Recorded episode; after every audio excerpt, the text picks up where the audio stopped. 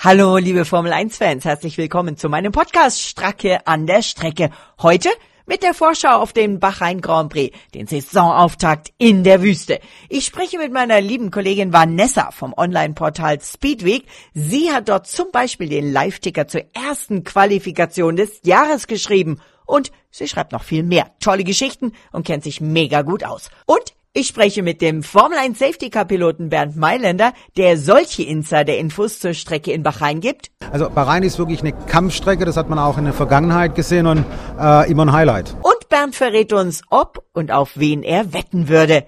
Ich freue mich über Likes und folgt mir für mehr überall, wo es Podcasts gibt. Grande Prêmio do Brasil em Interlagos. Barcelona. Monaco. Montreal. Monza. Budapest. Hockenheim. Stracke an der Strecke. Der Formel 1 Podcast mit Inga Stracke. Ja, hallo und herzlich willkommen zum Formel 1 Gulf Air Bahrain Grand Prix. Formel 1 on Tour. Reisetipps, Land und Leute. Die Bahraini sind ein richtig gastfreundliches Volk. Meine nette Kollegin Sabine kann das bestätigen. Sie heißt alle herzlich zu ihrem Heim Grand Prix willkommen. مرحبا أنا سابين برحب فيكم ببطولة الجائزة الكبرى بالبحرين إن شاء الله تكونوا عم تستمتعوا بوقتكم Einkaufen ist in Bahrain immer wieder interessant, die Bazars und Souks. Ich finde ja das Essen herrlich. Es gibt fantastische Restaurants. Vergangenes Jahr war die Media-Einladung tatsächlich in ein Fusion-Restaurant, das japanisch-peruanische Küche angeboten hat. Bahrain hat nicht nur Wüste, sondern auch schöne Strände. Auch die Hauptstadt Manama ist sehenswert und man kann toll einkaufen. Und insgesamt habe ich immer wieder eine wirklich herzliche Gastfreundschaft erlebt. Jetzt aber kommen wir zum Grand Prix zur Qualifikation, zur Vorschau aufs Rennen mit meiner Kollegin Vanessa von der Speedweek. Girls Talk. Ja, hallo liebe Vanessa. Vanessa, du warst ja richtig fleißig während der Qualifikation. Ich habe das beobachtet. Du hast auf der Speedweek den Live-Ticker geschrieben. Was hat dich überrascht? Überrascht hat mich eigentlich ganz am Ende, dass Ferrari darauf verzichtet hat, ähm, Leclerc auf eine weitere Ausfahrt zu schicken. Ähm, ja. Das taten sie ja, um die Reifen zu sparen, um die weichen Reifen zu sparen. Aber ich hätte mir da schon gewünscht gehabt, dass da noch ähm, eine letzte Zeitenjagd kommt. So hatte Verstappen ein relativ leichtes Spiel.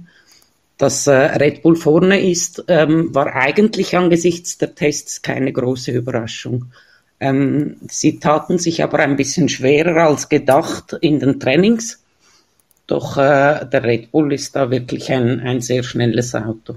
Kann man hat, sagen. hat Red Bull, ähm, der, der Verstappen hat ja gesagt, boah, am Freitag, das war ein Schock für mich. Das Auto war ganz anders als bei den Tests. Haben die da so ein bisschen tief gestapelt äh, und äh, wie ähm, Toto Wolf äh, bei einem der Interviews gesagt hat, ja, ja, wir haben das schon auch früher gemacht, dass man dann den Motor nicht voll hochgedreht hat. Hat Red Bull da tief gestapelt und bewusst langsam gemacht? Was glaubst du? Weil Dr. Marco hat gegrinst und gar nichts gesagt auf die Frage. Das glaube ich nicht, weil nach dem ersten Training hat auch äh, Dr. Marco zugegeben oder zumindest ähm, äh, erzählt, dass, dass Verstappen sich schwer tut, dass man ein Rätsel hat, dass das eine Auto das gleiche abgestimmt war wie das andere, anders reagiert. Ähm, man hat diese Probleme aber offenbar sehr gut in den Griff bekommen. Und Verstappen, der, der ist halt schon auch ähm, ein ganz spezieller Fahrer. Wenn es darauf ankommt, ist er da und, und bringt die Leistung auf den Punkt. Absolut, absolut. Ein kleines Geburtstagsgeschenk für seinen Papa. Sein Papa Jos ist ähm, am Qualitag 54 ist er geworden, ne, der Jos? Nee, 51. 51, um Gottes Willen, da habe ich ihn jetzt drei Jahre zu alt gemacht. Um Gottes Willen. Entschuldige, Jos, entschuldige, entschuldige. 51. Nein, also Happy Birthday, Jos Verstappen an dieser Stelle. Ähm, kleines Geburtstagsgeschenk, die 21. Pole Position für den Max. Und wenn wir schon bei den Zahlen sind, es ist die 82. für Red Bull. Hast du noch irgendwelche Statistiken, Zahlen, die noch irgendwie interessant sind? Äh, ich fand es sehr interessant, dass der Perez äh, sehr nah an Verstappen herangekommen ist. Ja, stimmt. Ähm, das war eigentlich auch nicht unbedingt zu erwarten. Aber da sieht man, dass der Perez halt mit den äh, Tücken des Red Bulls, ähm, die ja jedes Auto hat, besser zurechtkommt oder dass die ihm besser schmecken als jetzt äh, dem, dem Max. Ja, vielleicht hat er sich auch einfach auf das Auto inzwischen mehr eingestellt, der, der liebe Perez. Ich find's ja ganz nett. Also die erste Reihe ist Red Bull, die zweite Reihe Ferrari und dann, ich habe ihn ja in meiner Vorschau äh, auch bei ähm, Pitwalk, äh, Pitcast äh, von der Zeitschrift Pitwalk, aber auch in meiner Vorschau für die Schweizer Zeitungen, habe ich ihn ja tatsächlich schon fast mehr als eine Außenseiterchance gegeben, dem Fernando Alonso. Und mit jedem Training habe ich dann mehr gegrinst, weil ich dachte, ja, es bestätigt sich. Und ich meine, wer hätte geglaubt, äh, ich, ich, ich wäre ja erst echt mal gespannt, was Sebastian Vettel jetzt gerade so denkt, aber wer hätte geglaubt, dass Fernando Alonso den Aston Martin in der ersten Qualifikation des Jahres noch vor die beiden Mercedes setzt? Ja, aber das ganz knapp, muss man sagen. Ähm, ich glaube, dass der Alonso ähm, damit gerechnet hat. Ich glaube auch, dass man äh, sagen konnte, dass er gut abschneiden wird. Das hat er in den Tests hatten die schon eine gute Form und dann in den Trainings auch. Ähm, es, viele haben ihn schon auf die Pole geschrieben. Das stimmt. Und, äh, wenn ja. man aber den Rückstand anschaut, das waren doch mehr, äh, knapp ein bisschen mehr als sechs Zehntel, dann war das doch äh, eine, das ist schon noch eine Hausnummer. Und ich glaube, der Alonso wusste das, dass es, wenn es dann hart auf hart kommt, doch noch ein Rückstand da ist. Ähm, aber der ist natürlich auch einer, der nutzt jede Chance, die sich ihm ergibt. Und daran sieht man äh, auch, dass er vor den Mercedes gelandet ist, sieht man, wie, wie punktgenau der seine, äh, ja, seine Einsätze bringt. Ja, Alonso ist Alonso, der ist einfach ein ganz besonderer, ein ganz spezieller. Und ähm, ich glaube, der hat jetzt seine Fangemeinde nochmal vergrößert mit dieser starken Leistung, mit der er hier in die Saison geht. Und ähm, wenn wir schon so bei Zahlen sind, ich finde das ja sehr witzig, Fernando Alonso feiert sein Formel 1 Debütjubiläum. Vor 22 Jahren hat er seine ersten Grand Prix-Runden im Minardi in Melbourne gedreht. Ich kann mich noch erinnern, als wäre es gestern. Ich war mit dabei. Und ähm, da war witzigerweise zum Beispiel Oscar Piastri, der jetzt sein Debüt in der Formel 1 gibt, noch gar nicht geboren. Der ist erst kurz später auf die Welt gekommen. Was sagst du dazu? Ja, das ist spannend, dass der Alonso da mit diesen ganzen jungen Menschen noch mithält. Ähm, er hat auch erklärt am Donnerstag, wie er das macht. Er äh, weiß seine Leistung und kennt seinen Körper besser und trainiert und ernährt sich dementsprechend auch effizienter. Und das ist, er sagt immer, es gibt kein Geheimnis hinter seiner, ähm, seinem jugendlichen, seinen jugendlichen Leistungen, sondern das ist harte Arbeit und ja. die große Leidenschaft immer noch für den Wettbewerb, sich zu messen und, und zu triumphieren. Das treibt ihn an. Absolut. Und ähm, er sieht auch fitter aus, muss ich sagen, als letztes Jahr. Und äh, aber so ein bisschen gefotoshoppt haben sie ihn ja schon in den offiziellen ähm, Präsentations- oder Einstiegsvideos äh, zu den äh, Formel 1 äh, Vorschauen, die wahrscheinlich auf allen Fernsehsendern weltweit gelaufen sind, weil die von der Formel 1 produziert werden. Da, da sieht der Alonso etwas geglättet aus. Da haben sie ihm wohl irgendeinen so Snapchat äh, Faltenfilter oder sowas aufgelegt. aber steht ihm gut, steht ihm gut. Das, das lassen wir mal. Ich kann sagen, er strotzt vor Energie. Energie, man ja. sieht ihm die Freude über sein gutes Auto an. Und das gibt ihm, also er hatte ja immer, er hat schon immer diesen jugendlichen ähm, Schalk im Nacken. Ja. Er sagt auch, was er denkt. Er ist sehr dankbarer äh, Fahrer für uns Journalisten, weil er gute Schlagzeilen liefert. Ähm, benennt das Kind beim Namen und kann auch sehr kreativ äh, Kritik üben. Und man sieht ihm einfach an, dass er, dass er eine, die, die pure Freude über die Chance, die sich jetzt ihm bietet. Er wurde am Donnerstag auch gefragt, wie viele Jahre er noch Zeit hat für seinen dritten WM-Titel und er hat gesagt, acht oder zehn Jahre macht er schon noch. Holla. Holla. Das ist doch mal eine Ansage. ja, aber ich finde Alonso cool. Ich meine, er ist so ein, so ein, so ein im Englischen, die Engländer sagen, hate or, hate or love him.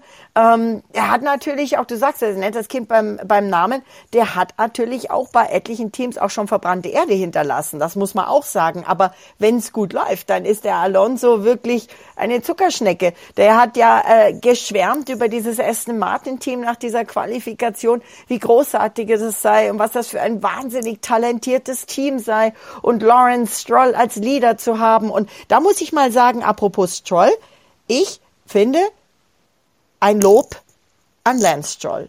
Mit einem gebrochenen Handgelenk, das zusammengeschraubt wurde, wohl zusammengeschraubt von ähm, sehr erfahrenen äh, auch MotoGP erfahrenen äh, Knochenchirurgen, wie ich gehört habe, aber äh, dann noch bandagiert nach diesem Fahrradunfall und kaum aus dem Auto teilweise rauskommt.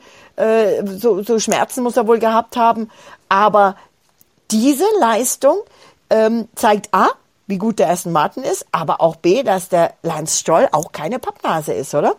Na, da, da zeigt er, der kann die Zähne zusammenbeißen, da ist er ein echter Racer, das muss man wirklich auch äh, anerkennen. Ähm, er hat auch eine gute Leistung gezeigt, aber was ich ein bisschen befremdlich finde, ist, dass, dass so oft das Wort Privatsphäre fällt bei einem einfachen Unfall wie, äh, ja, wie das Handgelenk brechen, da kann man ja auch offen sein und da wurde ganz oft abgeblockt und gesagt, wir gehen nicht auf die Details ein, das gehört, das will er nicht.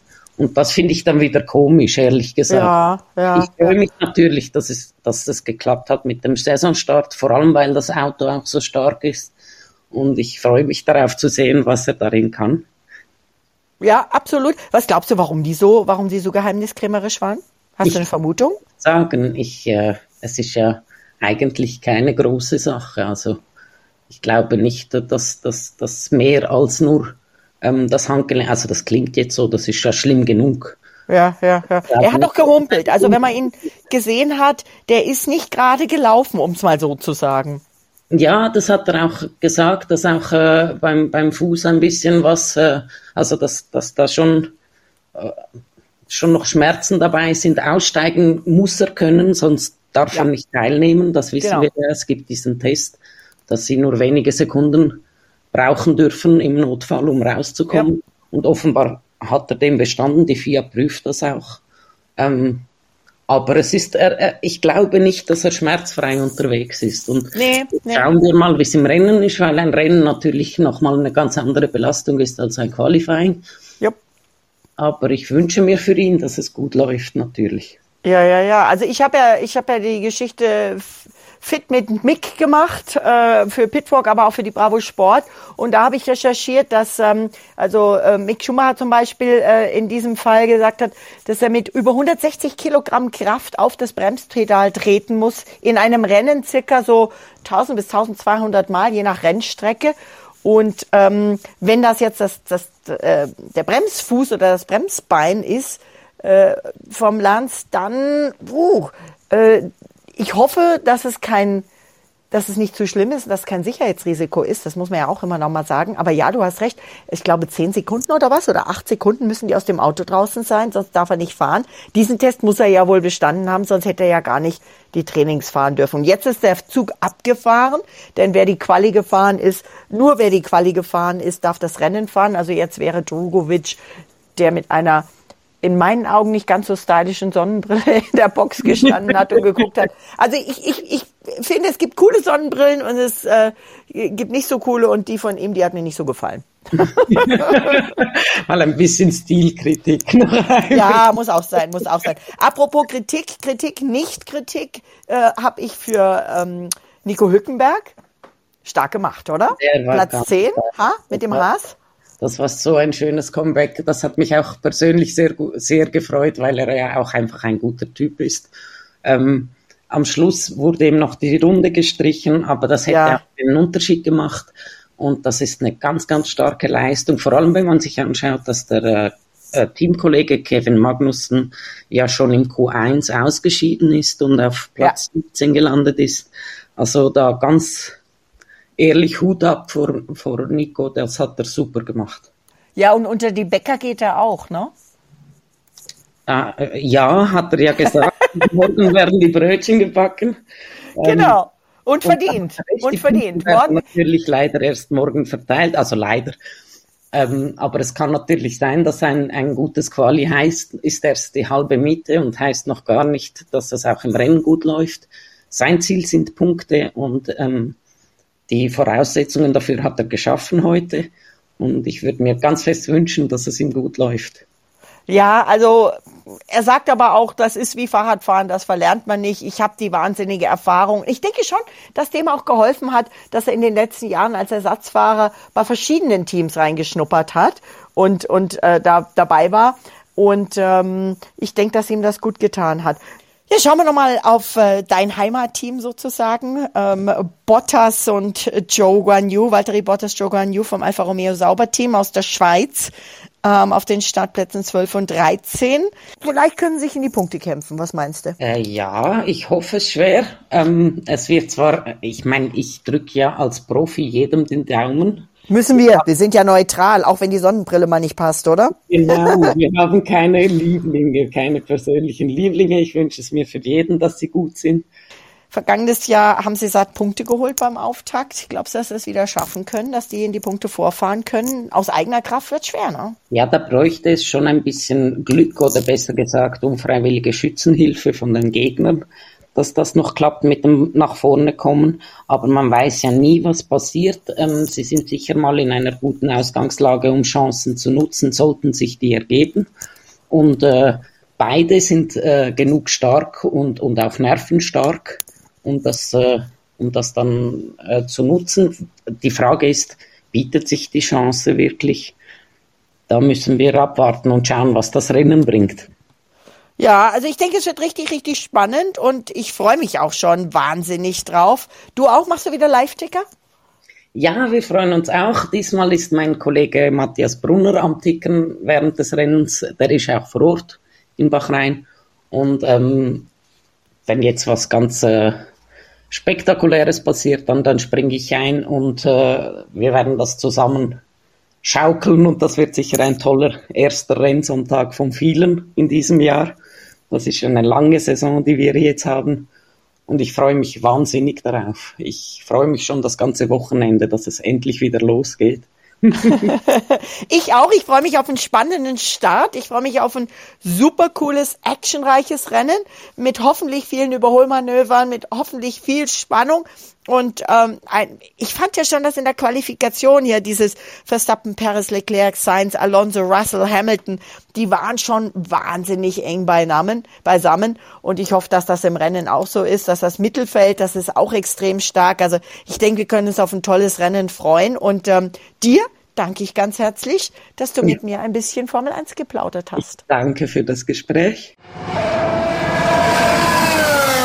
Die Rennstrecke. Ja, jede Rennstrecke ist unterschiedlich und jeder hat ihre Herausforderungen. Einer, der sie alle richtig gut kennt, weil er nämlich auch oft vor dem Feld daherfährt, das ist der offizielle Safety-Car-Fahrer der FIA, Bernd Mailänder. Bernd, Bachrhein, was sind die Herausforderungen? Sand im Getriebe? Äh, eventuell, na klar, das kann äh, in Bahrain, äh, Bahrain sehr, sehr, sehr gut passieren. Es ist eine sehr herausfordernde Strecke mit langsamen Kurven, äh, am Fernsehen nicht immer zu erkennen, auch sehr starken Bergab- und Bergaufstreckenteilen.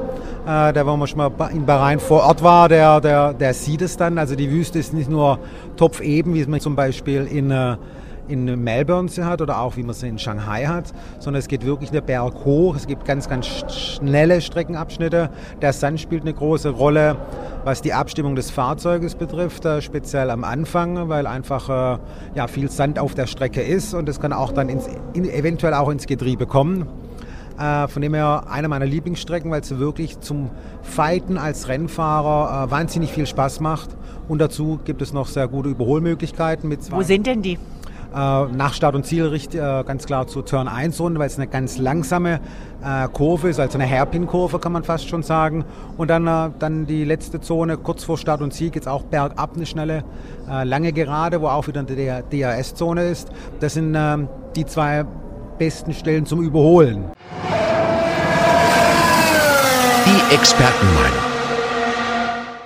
Ja, der Mann, der äh, gerade in Gefahrensituationen immer ganz vorne fährt, das ist Bernd Mailänder. Und äh, Bernd ist auch schon ein seit vielen Jahren ein guter Freund und Kumpel von mir. Hallo Bernd, grüß dich. Ach, hallo, liebe Inka, hallo, liebe Zuhörer. Ja, Bernd, ähm, du musst dich ja auch auf so eine Saison vorbereiten und dieses Jahr war die Vorbereitungszeit, glaube ich, mit äh, 105 Tagen die kürzeste, die wir je hatten. Äh, wie hast du dich auf dieses Jahr, auf das XXL-Jahr mit einem Rekord von 23 Grand Prix eigentlich vorbereitet? Äh, vor der Saison ist eigentlich schon im Dezember die eigentliche Vorbereitung, was das Fahrzeug betrifft. Die körperliche Vorbereitung sollte auch schon im Dezember stattfinden. Bei mir ging das dieses Jahr nicht aus äh, Gründen von der Knie-OP. Also sprich, habe ich erst im Januar so ein bisschen anfangen können. Und ähm, jetzt, sagen wir, obwohl die Saison schon angefangen hat, das Fahren hilft natürlich immer sehr viel. Äh, wenn man hinterm Steuer sitzen kann, kommt man wieder in die normale Routine, sage ich mal, rein. Und bis, äh, ähm, ich sag mal so Ende März äh, hoffe ich wieder da zu sein körperlich, äh, auch speziell physisch, sage ich mal, mit dem Knie, dass ich wieder ganz normal meine Jogging-Sachen, Radfahren gehen kann und ganz, ganz normal wieder fit bin. Jetzt sagen ja alle, Max Verstappen und Red Bull werden alles in Grund und Boden fahren, aber die ersten Trainings und vor allem die Qualifikation haben zwar gezeigt, dass äh, Verstappen vorne ist mit Perez, aber definitiv ist es, zumindest in meinen Augen, enger geworden. Das Feld ist näher zusammengerutscht. Äh, wir haben Ferrari dran. Mal schauen, was Mercedes im Rennen schaffen kann. Die haben gesagt, dass sie im Rennen besser sind als äh, eben auf der einen schnellen Quali-Runde. Fernando Alonso, die Überraschung überhaupt, auch wenn er in den Tests schon schnell war mit dem Aston Martin, aber dass er das tatsächlich auch umsetzt in der Qualifikation und dass es eben keine ähm, leeren Tanks in der, in der, in der, bei den Tests waren, um noch irgendwelche Sponsoren zu beeindrucken. Das ist schon eine tolle News, weil das bedeutet, dass da noch einer vorne mitkämpft. Bernd, hast du eigentlich schon mal mh, auf einen Weltmeister äh, gewettet, Geld gesetzt? Nein, habe ich noch, noch nie gemacht. Äh, man hat sicherlich im Jahresanfang schon viel rauslesen können, wer die besten Chancen hat. Ähm, ähnlich ist es ja wahrscheinlich dieses Jahr wie auch letztes Jahr, dass die Spitzenteams wieder mit vorne dabei sind. Ähm, so wie es jetzt gerade aussieht, ist noch eine andere Marke dazugekommen mit Aston Martin, die vorne mitkämpfen kann. Aber Favorit war Red Bull und äh, ist es auch, äh, das was ich jetzt so bis jetzt weiß, auch Favorit weiterhin. Ich muss ja gestehen, ich habe ja immer den Auftakt in Australien geliebt. Ich bin bekennender Australien- und Down-Under-Fan. Melbourne ist für mich immer großartig. Aber der Auftakt in Bahrain hat auch eigentlich seine Vorteile. Äh, die Bahraini sind sehr, sehr gastfreundlich und ähm, bemühen sich auch sehr. Also ich muss echt mal loben. Vergangenes Jahr hatte ich ähm, war sehr, sehr eng, meinen Flug zu erwischen, weil es da ein bisschen Probleme gab.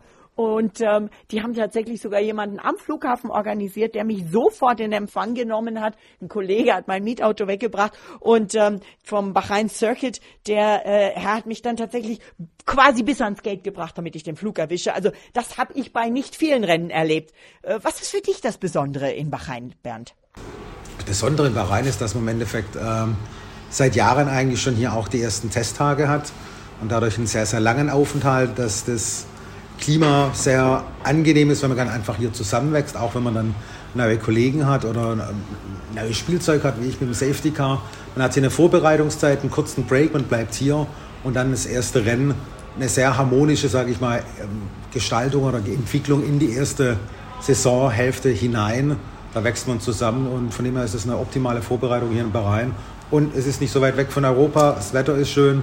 Essen ist gut, äh, das kalte Bier schmeckt abends auch. Ganz lieben Dank dir, Bernd. Und ähm, ja, ich freue mich schon auf das nächste Podcast-Gespräch mit dir. Dankeschön. Stracke an der Strecke. Der Formel 1 Podcast mit Inga Stracke.